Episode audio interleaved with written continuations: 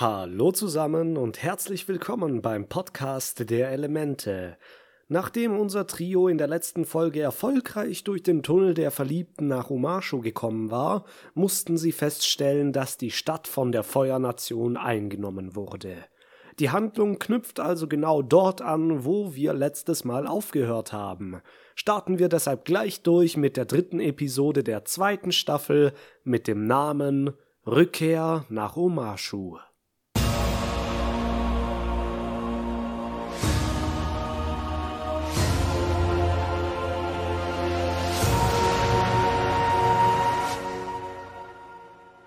Aang, Sokka und Katara stehen immer noch vor der Stadt. Aang kann es nicht glauben, dass die Feuernation es tatsächlich geschafft hat, Omashu einzunehmen. Jetzt ist nur noch die Hauptstadt Ba Sing Se die letzte große Stadt im Erdkönigreich, die noch nicht unter Kontrolle der Feuernation steht. Das sagt jedenfalls Katara, aber dem würde ich teilweise widersprechen. Sehen wir doch mal kurz auf die Karte und suchen wir nach etwas größeren Städten des Erdkönigreichs. Was natürlich zuallererst ins Auge fällt, ist Ba Sing Se mit seinen riesigen Mauern. Hier ist Omashu, das von der Größe natürlich nicht an Ba Sing Se herankommt, aber Omashu war schon immer eine wichtige Stadt im Erdkönigreich. Dadurch, dass sie so nahe am Wasser liegt, wurde sie von vielen verschiedenen Häfen beliefert, was bei Ba Sing Se nicht so einfach ging. Daher war und ist sie ein dickes Anlaufzentrum für Handel und Produktion. Das Postsystem in der Stadt zeugt von der hohen Produktivität und den Erfindertum, die Omashu so weit gebracht haben. Es gibt aber auch, wie gesagt, andere große Städte, wie zum Beispiel Gaoling, hier, die Stadt, aus der Toff kommt. Auch interessant ist die Stadt Chin und ihre Nachbarinsel Kiyoshi ganz im Süden. Das sind alles ziemlich große Städte, die aber nicht so eine große Rolle im Erdkönigreich selbst spielen, da das ganze Land in seiner Struktur so aufgebaut ist, dass alles der Hauptstadt zugute kommt. Seht euch doch mal nur diese riesigen Mauern an, die auch die ganze Landwirtschaft einzäunen. Diese Stadt könnte sich ohne Probleme selbst versorgen und sich vom Rest der Welt abschneiden. Ich könnte mir auch vorstellen, dass das Erdkönigreich wegen seiner Größe und dem Isolationismus der Hauptstadt nicht viel gegen die Invasion der Feuernation machen konnte, die Stück für Stück die kleineren und ungeschützten Dörfer und Städte einfach überrennen konnte. Ba baut seine Mauer immer höher und drumherum geht alles den Bach herunter. Und jetzt hat es auch Omashu erwischt, jedoch nicht wegen der Schwäche ihres Militärs, sondern wegen etwas anderem. Wir kommen später noch dazu. Katara sagt jetzt jedenfalls, dass sie weiter müssen und Aang einen anderen erdbändiger Lehrer suchen sollten.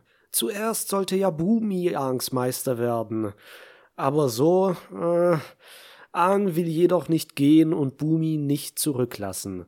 Sokka verplappert sich fast, als er meinte, dass sie nicht wissen können, ob Bumi nicht schon, äh, naja, die Stadt verlassen hat. Für Aang ist das aber nicht nur eine Sache des erdbändigen Lernens. Nein, Bumi ist Aangs Freund und er kann ihn nicht zurücklassen. Doch wie wollen sie in die Stadt kommen? Denn einfach so durchs Tor marschieren wie letztes Mal geht bestimmt nicht.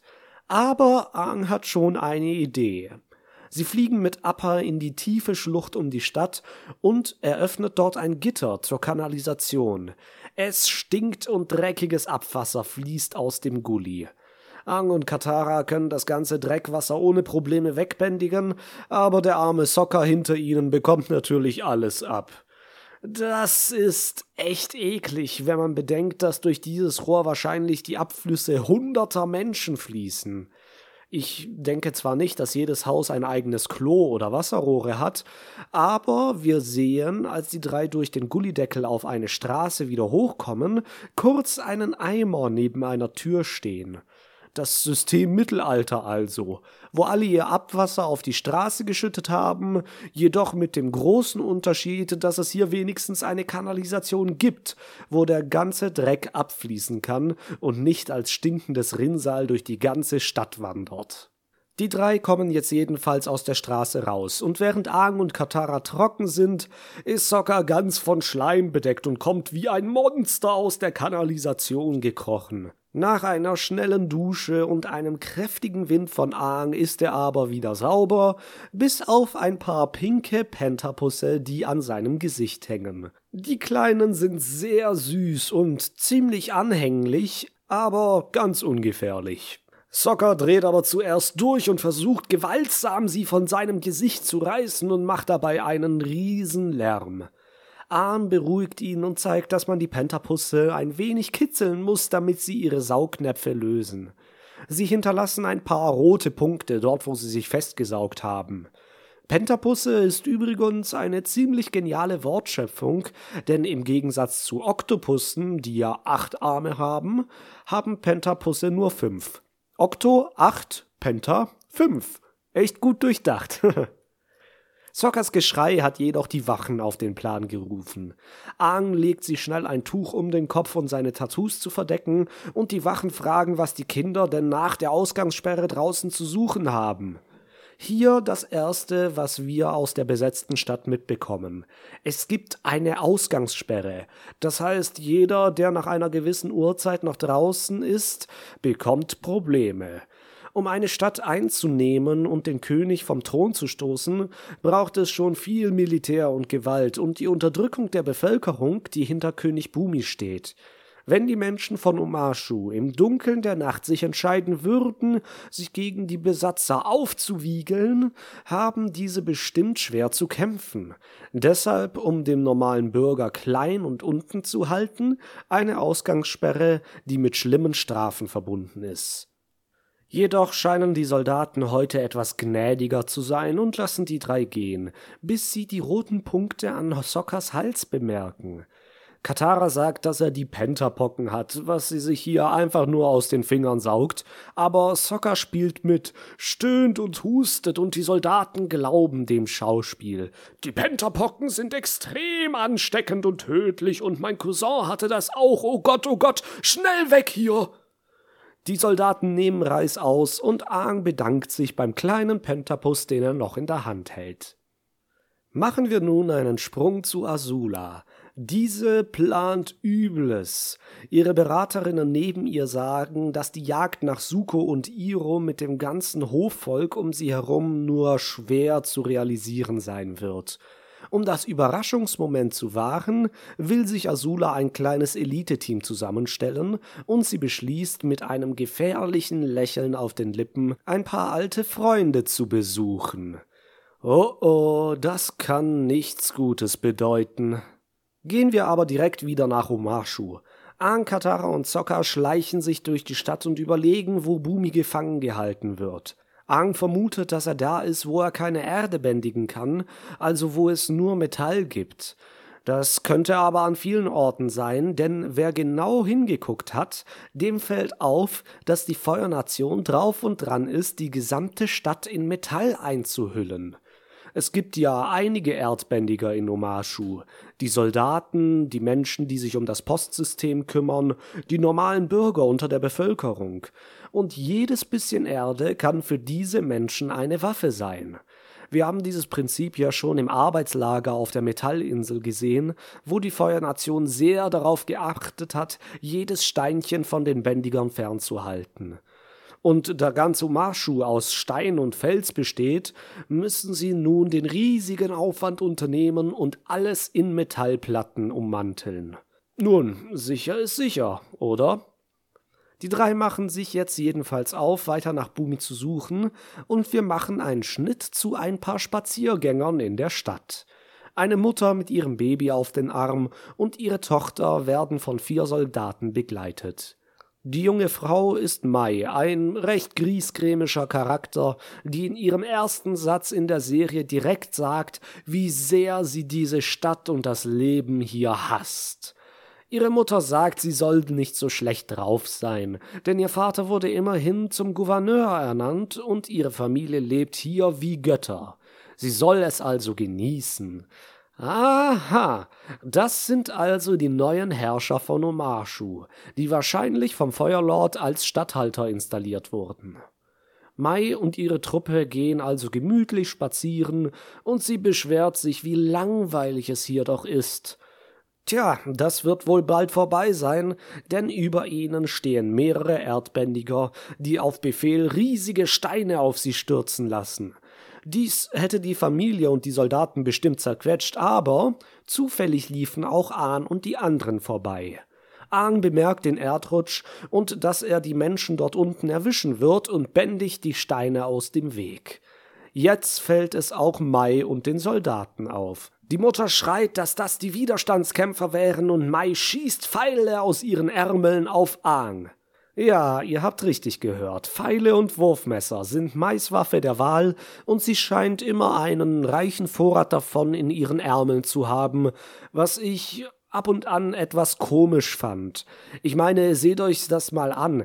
Da fliegen circa zehn Pfeile auf Aang und sie hat das einfach in ihren Ärmeln. Ich frage mich echt, wie viel Kilo Waffen sie eigentlich bei sich tragen muss, denn in manchen Situationen wirkt das echt ein bisschen lächerlich viel. Aber wir lassen das mal durchgehen, denn es ist immer interessant, einen anderen Kampfstil als das Bändigen zu entdecken.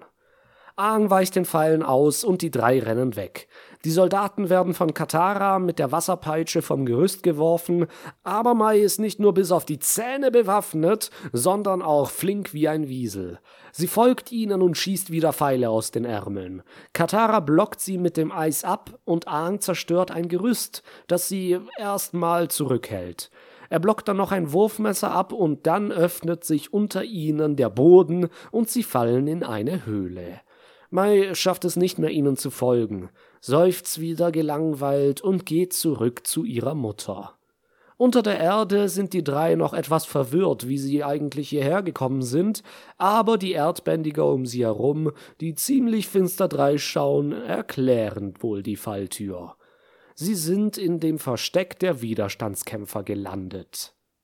Währenddessen ist Azula in den Zirkus gegangen. Sie will sich ihr Elite-Team zusammenstellen und ihre erste Adresse ist Tai Li, eine Akrobatin, die gerade einen Handstand auf zwei Fingern macht. Tai Li ist eine sehr aufgeweckte und lebensfrohe Persönlichkeit, was manchmal schon fast ein wenig nervig ist. Sie ist eigentlich das genaue Gegenteil von Mai mit ihrer negativen Ausstrahlung. Außerdem ist sie super beweglich und sportlich, was sie für ihre Arbeit als Akrobatin perfekt macht. Was noch hinzuzufügen wäre, ist, dass Tylee wohl der Top-Schwarm aller Zuschauer der Serie ist. Stimmt's? Ach, tut doch nicht so, als ob ihr damals nicht auch nicht? Ja, hm, dann, dann halt nett. Jedenfalls spricht sie nun Azula an. Dieses Gespräch ist sehr interessant, da Azula hier sehr manipulativ vorgeht. Zuerst lernen wir, dass Tylee die Tochter eines berühmten Edelmanns ist, und Azula wundert sich, dass sie hier beim Zirkus ist. Sie war ja immerhin auf der Königlichen Feuerakademie für Mädchen, und trotzdem ist sie hier? Diese Zeilen haben einen sehr feinen Unterton. Azula baut schon hier eine geschickte Manipulation auf, die Tali genau zu der Entscheidung bringen soll, die sie treffen muss. Sie erzählt ihm von ihrem Onkel, den Tali als lustig in Erinnerung hatte. Wieder so unschuldig und niedlich, was für Azula ein guter Angriffspunkt ist. Wieder dieser Unterton, als sie sagt, sie wird sie sicher nicht überzeugen können. Wie schade. Die arme Tylee bemerkt es gar nicht, wie Azula sie hier immer weiter einkreist. Jedoch, als sie sagt, dass sie für ihre Vorstellung bleiben wird, knickt Tylee ein wenig ein und erschreckt sich. Oh oh, merkt sie vielleicht doch, was für ein Spielchen Azula treibt? Ich kann es leider nicht genau sagen, aber nach diesem Dialog kann man wohl mit Gewissheit meinen, dass Azula hier nicht mit Absage abreisen wird. Sie ist berechnend und kalt wie immer, auch wenn sie eine alte Freundin nach so langer Zeit endlich wieder sieht. Ihre Mission ist das Wichtigste für sie, und Li ist vorerst nur ein Mittel zum Zweck. Vorerst sage ich hier ganz bewusst, denn auch Azula macht natürlich eine gewisse Entwicklung durch, die ihr vielleicht etwas von dieser Kälte nehmen könnte und sie näher an ihre Mitmenschen bringt. sie vielleicht wahre Freundschaft erfahren lässt?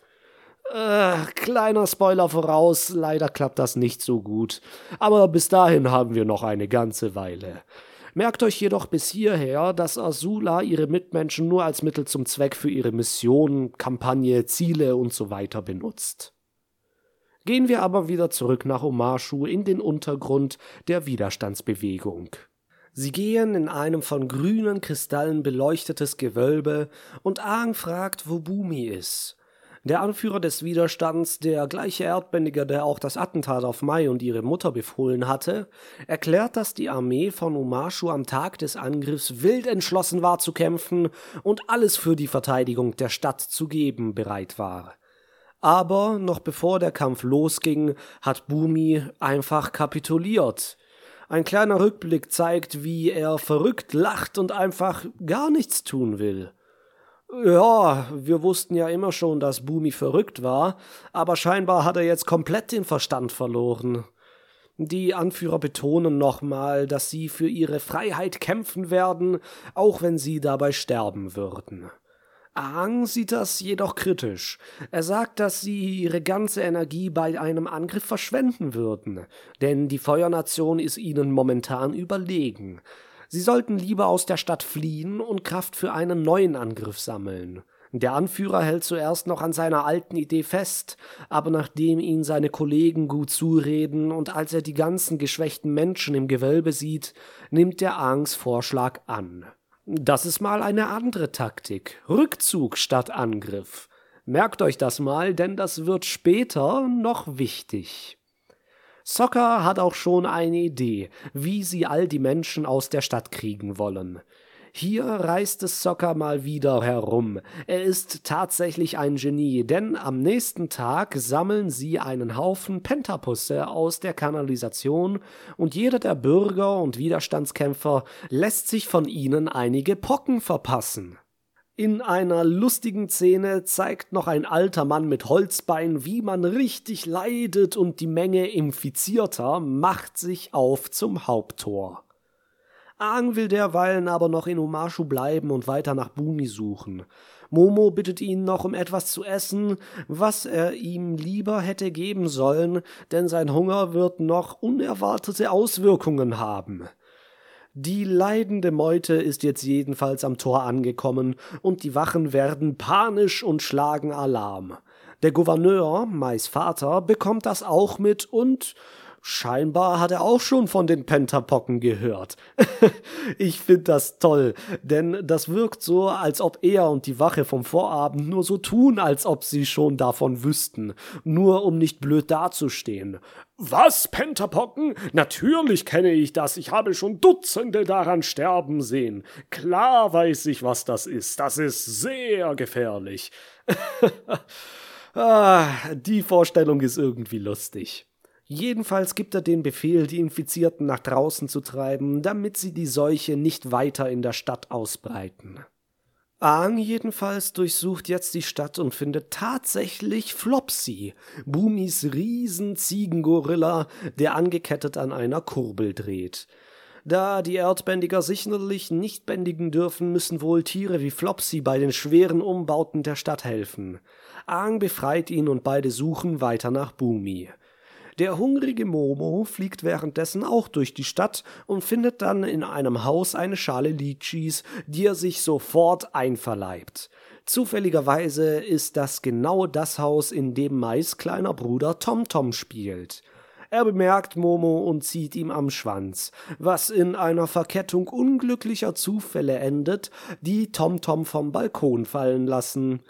Glücklicherweise landet er in einer steinernen Postkiste, die gerade auf dem Weg nach unten in die Stadt und wieder mit leckeren Litschis gefüllt ist.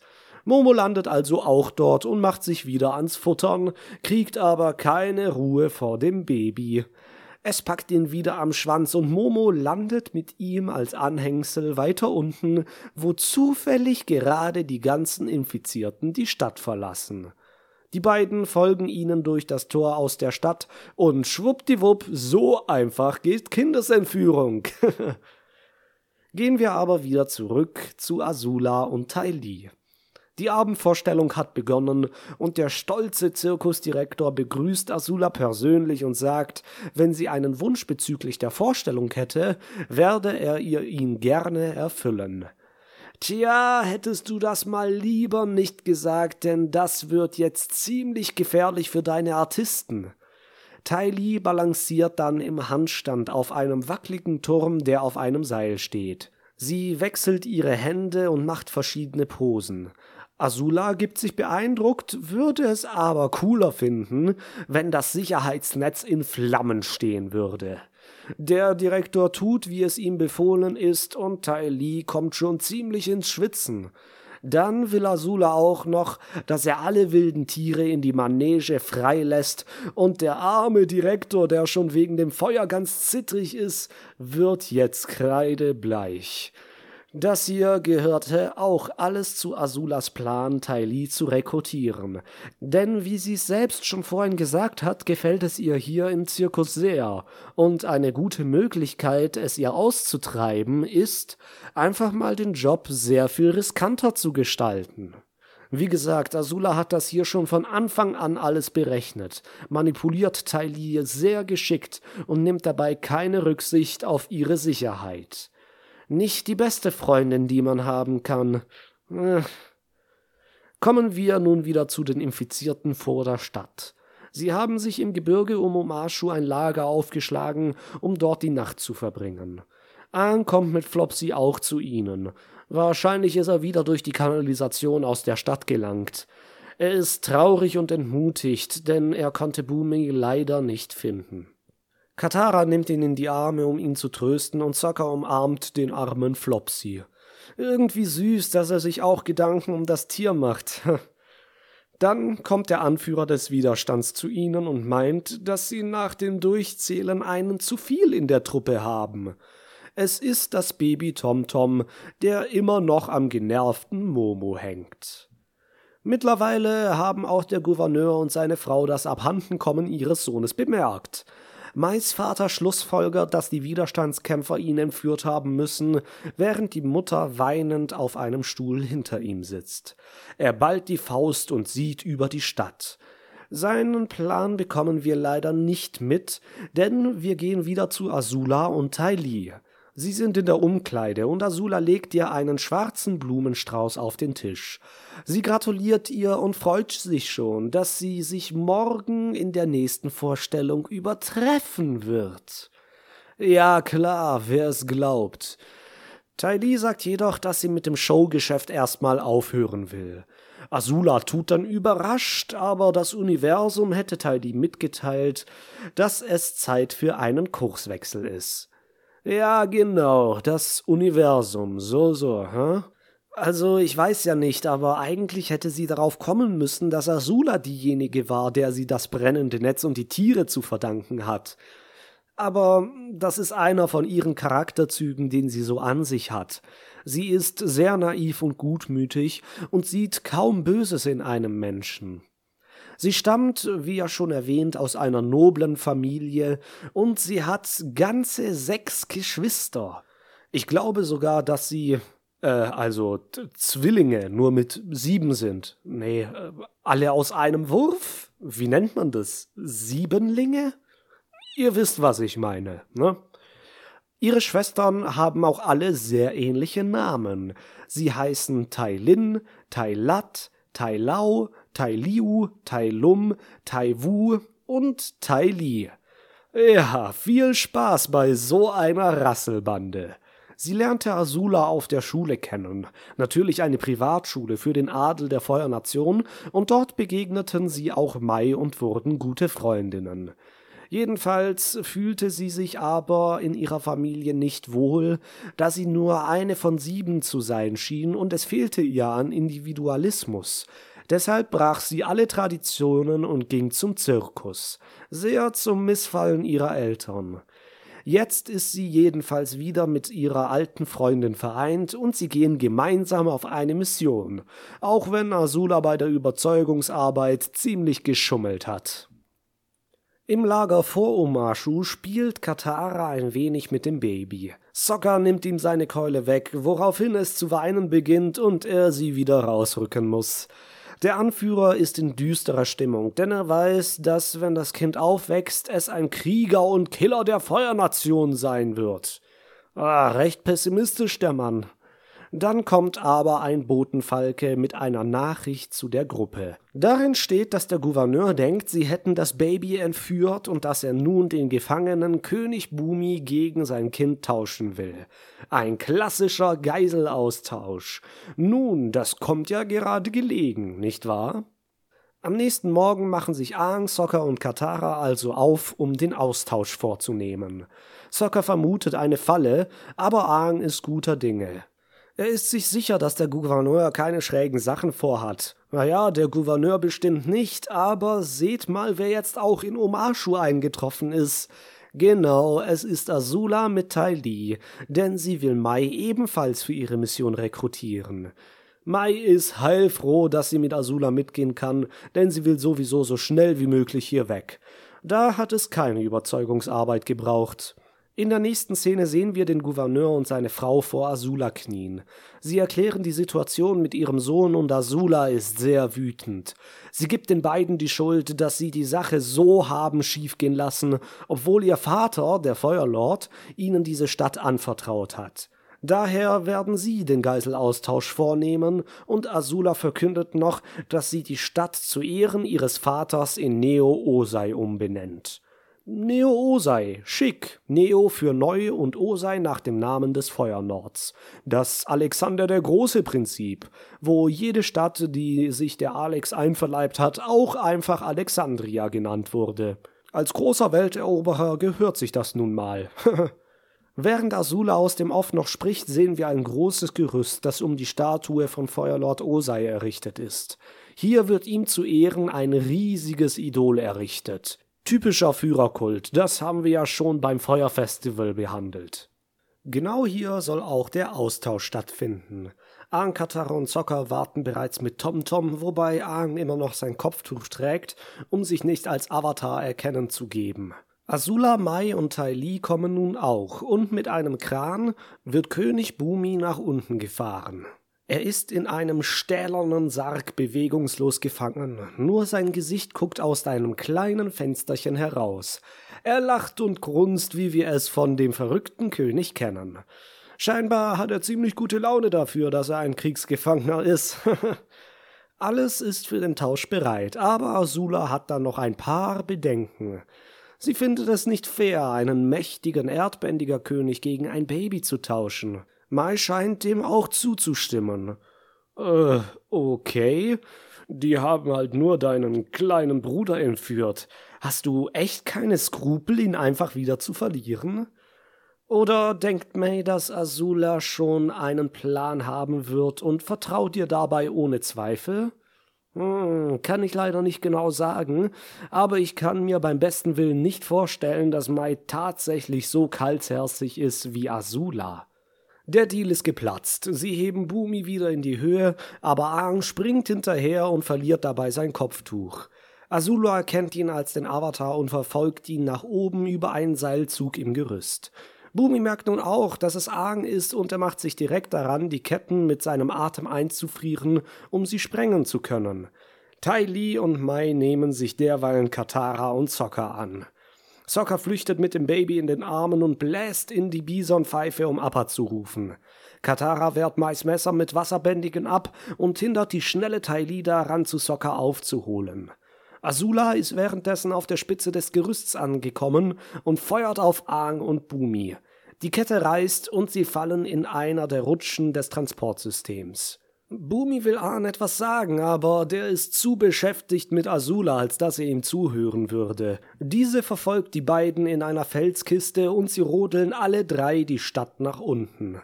Azula kann Aangs Attacken gut abwehren und kommt ihnen immer näher. Sie schießt mit blauem Feuer und Aang hat immer mehr Probleme mit ihr zurechtzukommen. Katara kämpft derweilen mit Mai.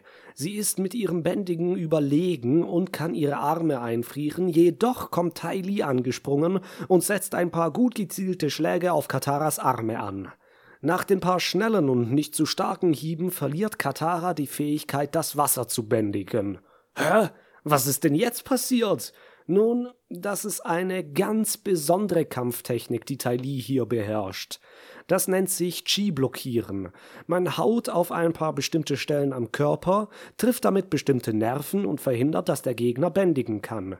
Das klappt übrigens auch mit Nichtbändigern, die dann gelähmt werden. Dieses Chi-Blocking gibt es auch in unserer Welt, auch wenn es dafür nicht wirklich Belege gibt. Man nennt es Dim Mak, eine in einigen asiatischen Kampfkünsten vorkommende Technik, die sich mit Berührung des Todes übersetzen lassen kann. Durch einen gezielten Schlag auf bestimmte Punkte des Körpers soll der Gegner gelähmt, verstummt, unmächtig oder getötet werden können. Durch diese Stellen fließt das Qi, und da drauf zu hauen unterbricht diesen Fluss, der nach traditioneller chinesischer Medizin und Philosophie wichtig ist, damit der Organismus funktioniert. Das hängt auch sehr mit der Akupunktur, dem Qigong und dem Tai Chi zusammen, die alle ihre Basis im Qi-Fluss des Körpers haben. Beispielsweise versucht man durch das Platzieren von Nadeln an bestimmten Punkten am Körper den Qi-Fluss anzuregen oder Blockaden zu lösen, damit Symptome und Krankheiten bekämpft werden. Auf die gleiche Weise kann man aber auch den Körper schaden, wenn man das Qi an diesen Punkten blockiert, so wie Tai Li es hier macht. Katara kriegt das Wasser also nicht mehr in Bewegung und Mai zückt schon ein gefährliches Messer, doch Sokka kommt gerade rechtzeitig auf Appa herangeflogen und entwaffnet sie mit seinem Bumerang. Appa wirft die beiden dann mit einem starken Stoß seines Schwanzes nach hinten und Katara und Sokka fliegen Aang hinterher. Aang versucht dann, sich und Bumi auf Appa zu lupfen, aber sie verfehlen ihn und landen auf einer tiefer gelegenen Bahn. Azula ist immer noch hinter ihnen her und bändigt nun einen gefährlichen Feuerkreisel auf sie, der sie bestimmt getroffen hätte, wenn Bumi nicht mit seinem Kinn Erde dazwischen gebändigt hätte. Azulas Karren prallt gegen den Stein und sie bleibt auf der Rutschbahn zurück, während die anderen beiden bis ans Ende fahren. Aang versteht es nicht, warum Bumi sich nicht selbst befreit hat, wenn er die ganze Zeit über schon erdbändigen konnte. Sein Gesicht war ja immerhin im Freien. Aang ist sehr wütend, aber Bumi will es ihm erklären. Sie fangen an, über Jinx zu reden. Das sind Techniken, wie man im Kampf seine Energie einsetzt. Aang sagt, dass es positives Jing für den Angriff und negatives Jing für den Rückzug gibt. So eine ähnliche Diskussion hatte er schon mit dem Widerstandskämpfer, dem er zum negativen Jin geraten hat, damit er nicht all seine Energie beim Angriff verschwendet. Bumi sagt jedoch, dass es noch das neutrale Jing gibt, mit dem man nichts tut und auf den richtigen Moment zum Zuschlagen wartet. Bumi meint dann noch, dass es weitaus mehr Jings gibt, aber das hat hier gerade keine Bedeutung.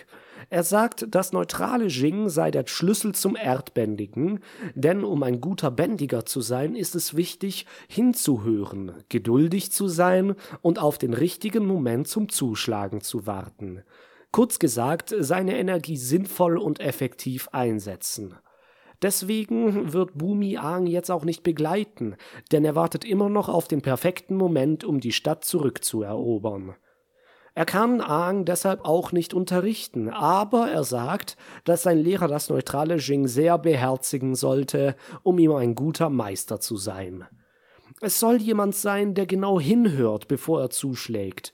Und ich frage mich, wer das wohl besser machen könnte als ein blindes Mädchen. Hm, das greift jetzt ein wenig voraus, aber nach dem, was Bumi hier über das neutrale Jing gesagt hat, ist wohl kein Mensch besser im neutralen Jing als Toff, die, wie wir noch sehen werden, den Zeitpunkt zum Zuschlagen im Kampf ganz genau abwägt. Bumi verabschiedet sich jetzt und bändigt sich wieder die Rutsche nach oben. Katara und Sokka holen Aang mit Appa ab. Azula, Mai und Tai Li verlassen nun auch bald die Stadt und unterhalten sich noch, dass sie nun nicht nur Suko und Iro verfolgen, sondern dass sich ihr Plan auch auf den Avatar ausgeweitet hat. Was würde zur strebsamen und machthungrigen Azula besser passen, als ihrem Vater nicht nur die beiden Verräter, sondern auch den Avatar zu bringen? Oh ja, das würde ihm gefallen. Tai Li und Mai scheinen damit einverstanden zu sein. Am Abend sehen wir noch Mais Eltern besorgt auf dem Balkon stehen. Sie haben immer noch Kummer wegen ihrem Sohn Tomtom, doch Aang schleicht sich heimlich zu ihnen, ohne dass sie ihn sehen, und setzt das Kind ab. Die Eltern und das Baby freuen sich sehr, sich wiederzusehen, und Aang verschwindet in die Nacht. Ein schönes Ende, wenn ihr mich fragt. Denn es zeigt, dass Ahn im Gegensatz zu Azula nicht die Menschen um sich herum wie Werkzeuge benutzt, um sich eine bessere Position zu verschaffen. Aang hat einfach ein gutes Herz.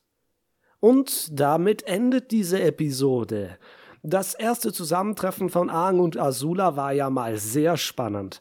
Aber wir haben auch eine ganze Menge von Bumi lernen können, auch wenn er nur ein paar Sätze zu sprechen hatte. Es wird, glaube ich, häufiger vergessen, was für eine wichtige Bedeutung das neutrale Jing für das Erdbändigen hat, weshalb, wie gesagt, Toff auch so eine gute Lehrerin für Aang ist. Aber auch die Kampftechniken, die Mai und Tai Li eingesetzt haben, sind eine super Ergänzung zu den ganzen Bändigern.